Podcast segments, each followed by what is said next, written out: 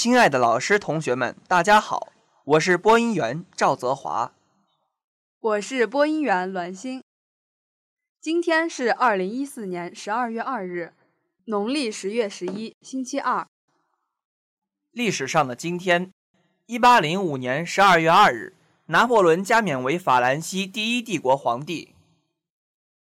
一九八八年十二月二日，邓小平谈中国经济发展的三个台阶。欢迎收听今天的新闻速递。以下是新闻摘要：远景学院成功举办首届大学生创业大赛；美丽太谷，清洁城乡；公管系举办世界问候日活动；祝福青春，寄予前行。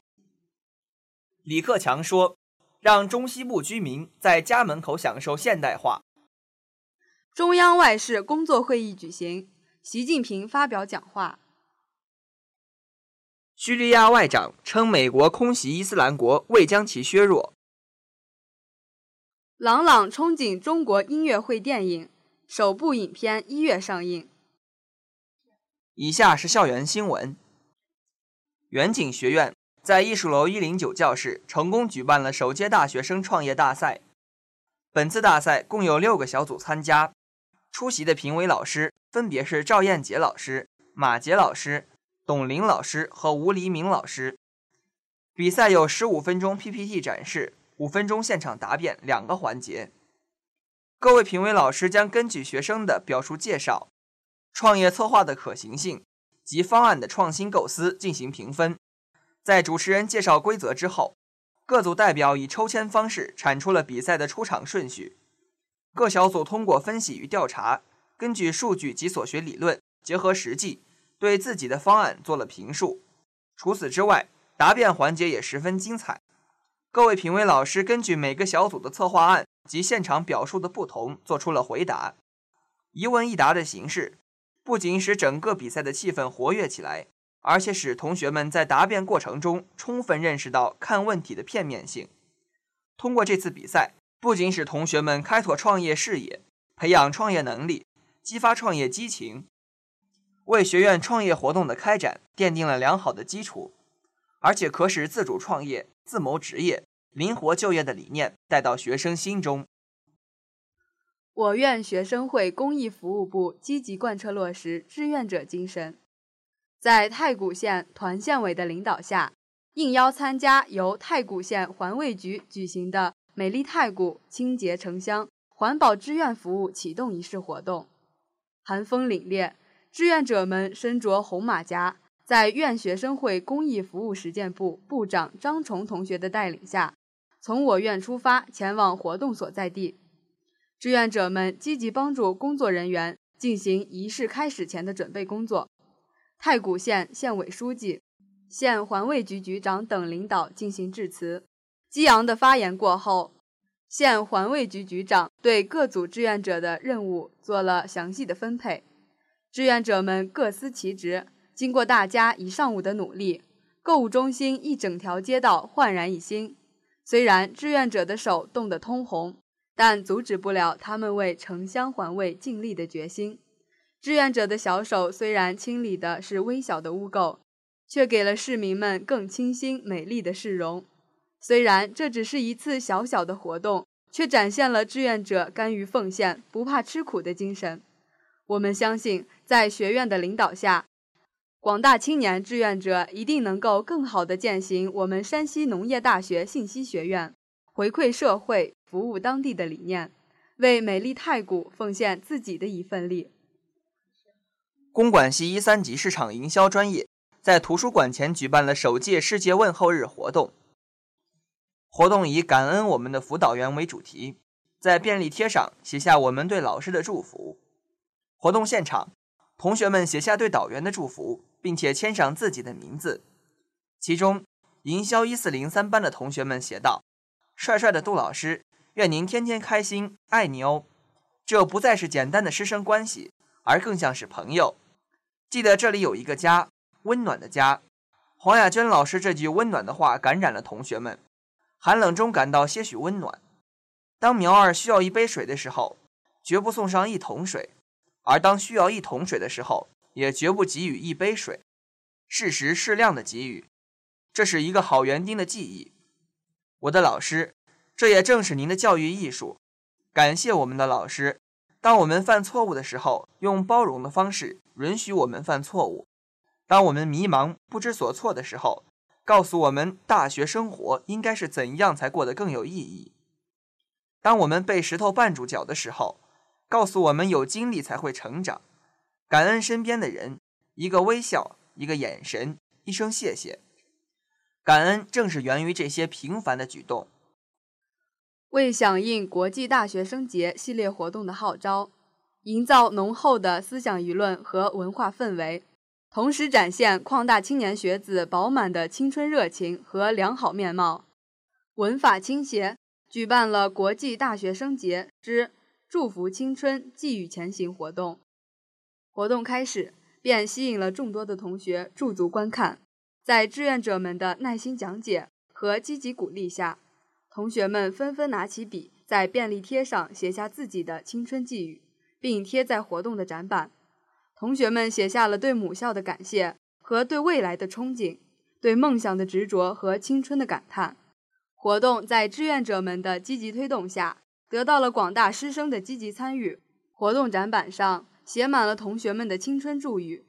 活动持续到下午一时左右，圆满地落下了帷幕。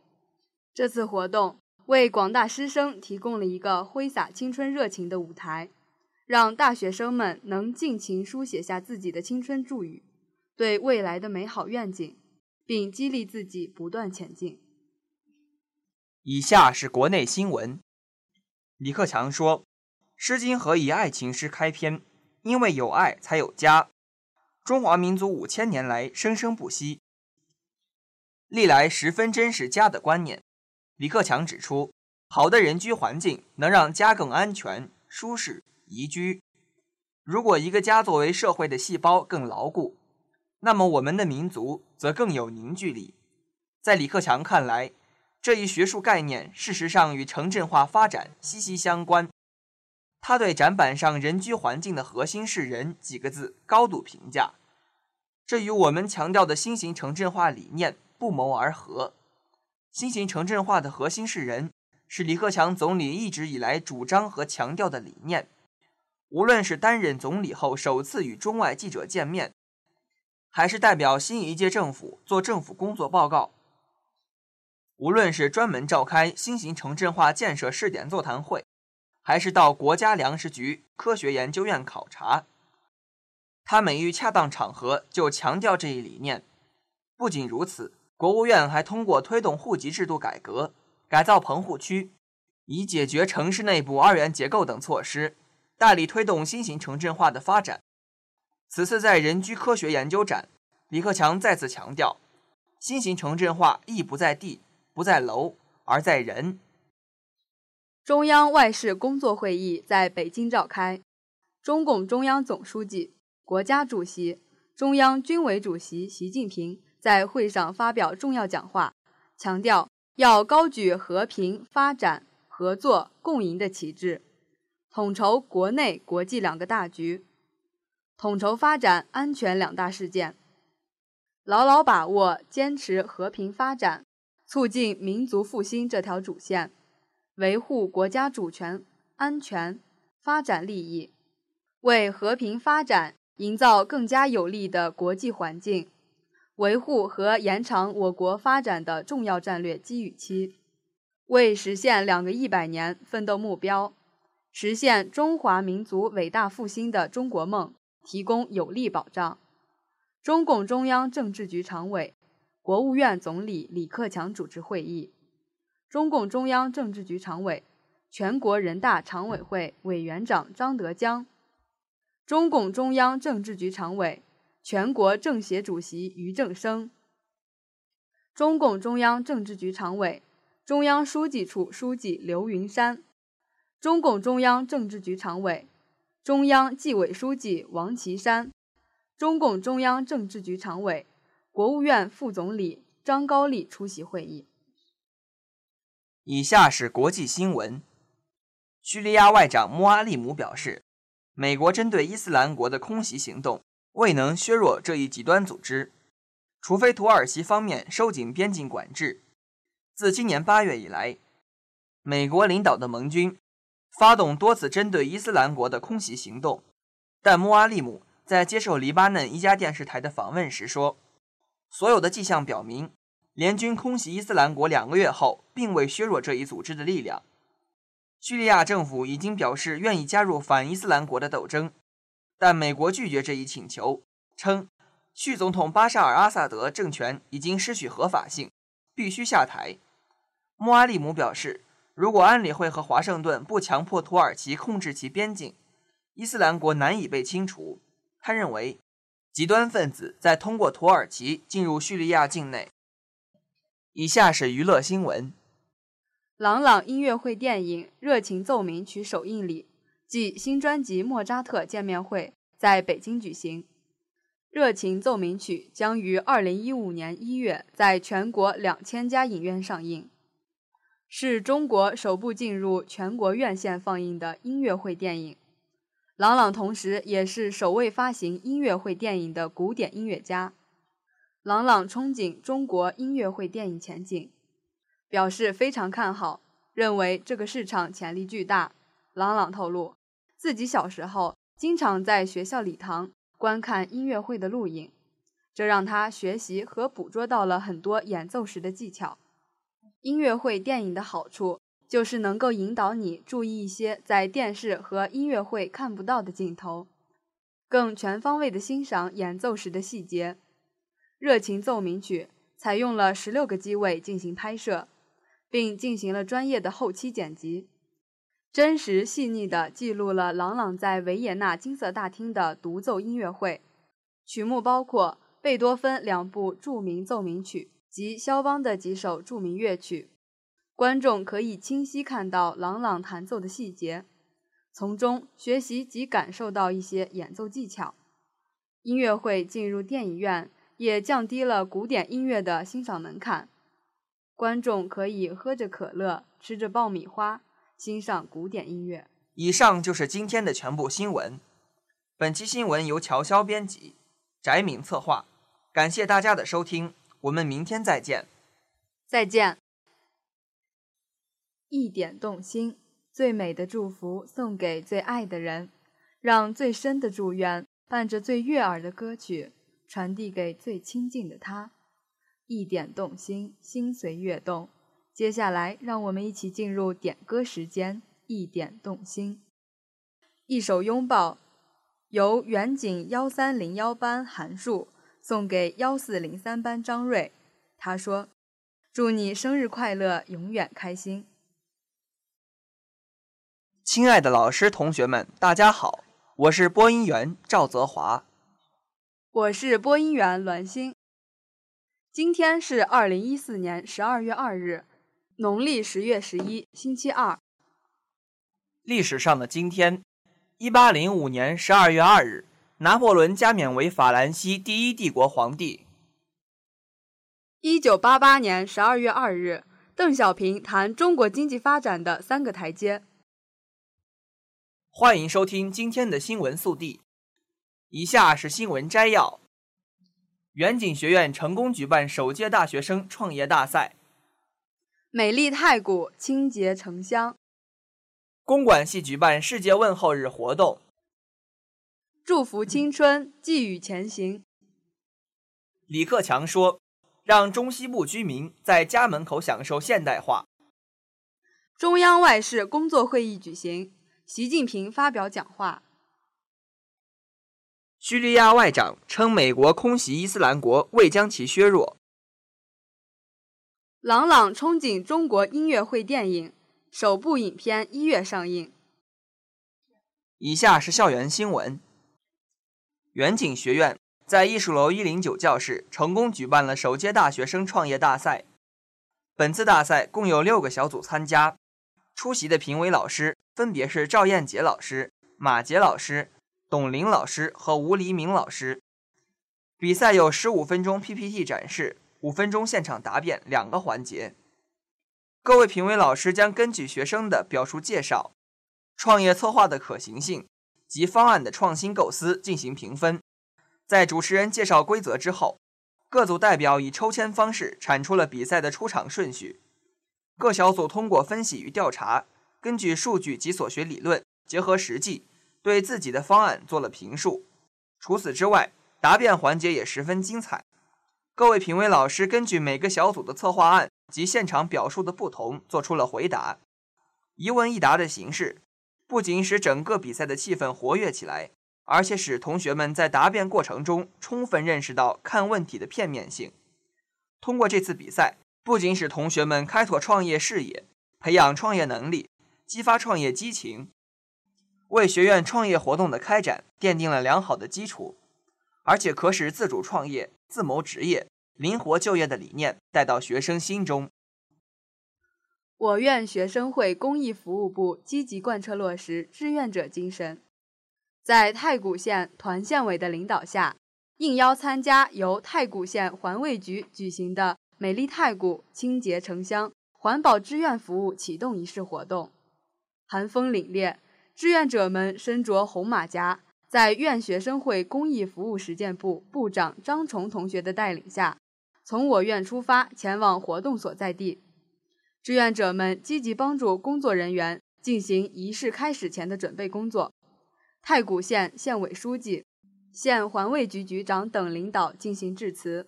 激昂的发言过后，县环卫局局长对各组志愿者的任务做了详细的分配。志愿者们各司其职。经过大家一上午的努力，购物中心一整条街道焕然一新。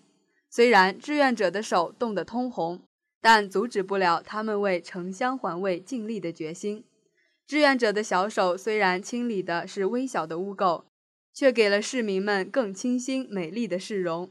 虽然这只是一次小小的活动，却展现了志愿者甘于奉献、不怕吃苦的精神。我们相信，在学院的领导下。广大青年志愿者一定能够更好地践行我们山西农业大学信息学院回馈社会、服务当地的理念，为美丽太谷奉献自己的一份力。公管系一三级市场营销专业在图书馆前举办了首届世界问候日活动。活动以“感恩我们的辅导员”为主题，在便利贴上写下我们对老师的祝福。活动现场，同学们写下对导员的祝福。并且签上自己的名字。其中，营销一四零三班的同学们写道：“帅帅的杜老师，愿您天天开心，爱你哦。”这不再是简单的师生关系，而更像是朋友。记得这里有一个家，温暖的家。黄雅娟老师这句温暖的话感染了同学们，寒冷中感到些许温暖。当苗儿需要一杯水的时候，绝不送上一桶水；而当需要一桶水的时候，也绝不给予一杯水，适时适量的给予，这是一个好园丁的技艺。我的老师，这也正是您的教育艺术。感谢我们的老师，当我们犯错误的时候，用包容的方式允许我们犯错误；当我们迷茫不知所措的时候，告诉我们大学生活应该是怎样才过得更有意义；当我们被石头绊住脚的时候，告诉我们有经历才会成长。感恩身边的人，一个微笑，一个眼神，一声谢谢。感恩正是源于这些平凡的举动。为响应国际大学生节系列活动的号召，营造浓厚的思想舆论和文化氛围，同时展现矿大青年学子饱满的青春热情和良好面貌，文法倾斜举办了国际大学生节之祝福青春，寄予前行活动。活动开始，便吸引了众多的同学驻足观看。在志愿者们的耐心讲解和积极鼓励下，同学们纷纷拿起笔，在便利贴上写下自己的青春寄语，并贴在活动的展板。同学们写下了对母校的感谢和对未来的憧憬，对梦想的执着和青春的感叹。活动在志愿者们的积极推动下，得到了广大师生的积极参与。活动展板上。写满了同学们的青春祝语，活动持续到下午一时左右，圆满地落下了帷幕。这次活动为广大师生提供了一个挥洒青春热情的舞台，让大学生们能尽情书写下自己的青春祝语，对未来的美好愿景，并激励自己不断前进。以下是国内新闻。李克强说，《诗经》何以爱情诗开篇？因为有爱才有家。中华民族五千年来生生不息，历来十分珍视家的观念。李克强指出，好的人居环境能让家更安全、舒适、宜居。如果一个家作为社会的细胞更牢固，那么我们的民族则更有凝聚力。在李克强看来，这一学术概念事实上与城镇化发展息息相关。他对展板上“人居环境的核心是人”几个字高度评价，这与我们强调的新型城镇化理念不谋而合。新型城镇化的核心是人，是李克强总理一直以来主张和强调的理念。无论是担任总理后首次与中外记者见面，还是代表新一届政府做政府工作报告，无论是专门召开新型城镇化建设试点座谈会。还是到国家粮食局科学研究院考察，他每遇恰当场合就强调这一理念。不仅如此，国务院还通过推动户籍制度改革、改造棚户区，以解决城市内部二元结构等措施，大力推动新型城镇化的发展。此次在人居科学研究展，李克强再次强调，新型城镇化意不在地，不在楼，而在人。中央外事工作会议在北京召开，中共中央总书记、国家主席、中央军委主席习近平在会上发表重要讲话，强调要高举和平、发展、合作、共赢的旗帜，统筹国内国际两个大局，统筹发展安全两大事件，牢牢把握坚持和平发展、促进民族复兴这条主线。维护国家主权、安全、发展利益，为和平发展营造更加有利的国际环境，维护和延长我国发展的重要战略机遇期，为实现两个一百年奋斗目标、实现中华民族伟大复兴的中国梦提供有力保障。中共中央政治局常委、国务院总理李克强主持会议。中共中央政治局常委、全国人大常委会委员长张德江，中共中央政治局常委、全国政协主席俞正声，中共中央政治局常委、中央书记处书记刘云山，中共中央政治局常委、中央纪委书记王岐山，中共中央政治局常委、国务院副总理张高丽出席会议。以下是国际新闻。叙利亚外长穆阿利姆表示，美国针对伊斯兰国的空袭行动未能削弱这一极端组织，除非土耳其方面收紧边境管制。自今年八月以来，美国领导的盟军发动多次针对伊斯兰国的空袭行动，但穆阿利姆在接受黎巴嫩一家电视台的访问时说：“所有的迹象表明。”联军空袭伊斯兰国两个月后，并未削弱这一组织的力量。叙利亚政府已经表示愿意加入反伊斯兰国的斗争，但美国拒绝这一请求，称叙总统巴沙尔·阿萨德政权已经失去合法性，必须下台。穆阿利姆表示，如果安理会和华盛顿不强迫土耳其控制其边境，伊斯兰国难以被清除。他认为，极端分子在通过土耳其进入叙利亚境内。以下是娱乐新闻。朗朗音乐会电影《热情奏鸣曲》首映礼暨新专辑《莫扎特》见面会在北京举行。《热情奏鸣曲》将于二零一五年一月在全国两千家影院上映，是中国首部进入全国院线放映的音乐会电影。朗朗同时也是首位发行音乐会电影的古典音乐家。朗朗憧憬中国音乐会电影前景，表示非常看好，认为这个市场潜力巨大。朗朗透露，自己小时候经常在学校礼堂观看音乐会的录影，这让他学习和捕捉到了很多演奏时的技巧。音乐会电影的好处就是能够引导你注意一些在电视和音乐会看不到的镜头，更全方位地欣赏演奏时的细节。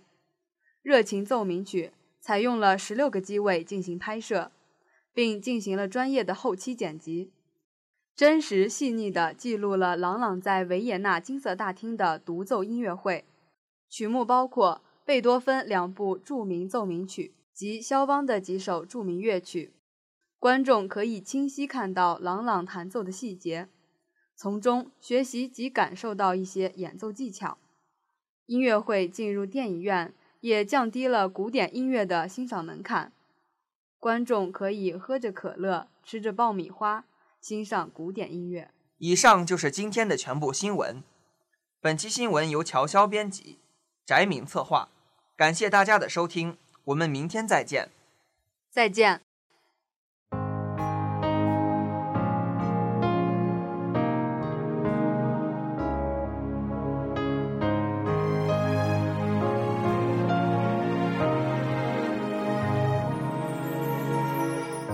你说懂了，爱不是浪漫。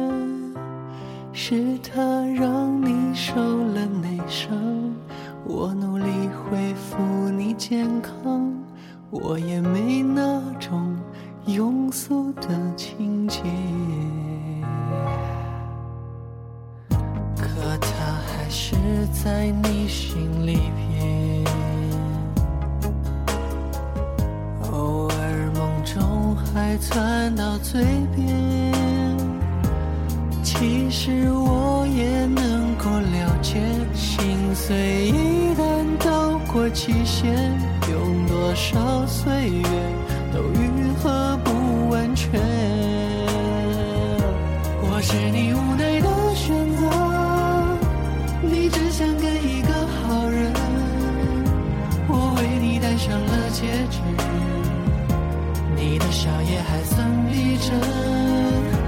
我是你无奈的选择，却不是多么爱的人，只怪他下手太残忍，改变你一生。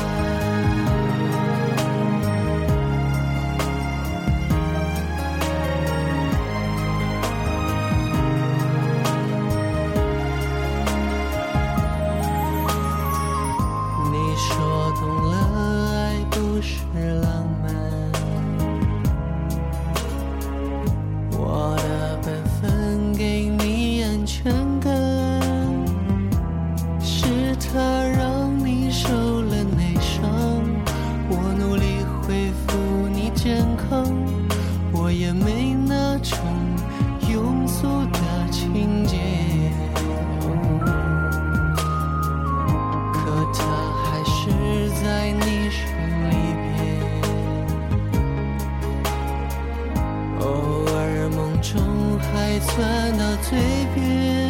哦其实我也能够了解，心碎一旦到过极限，用多少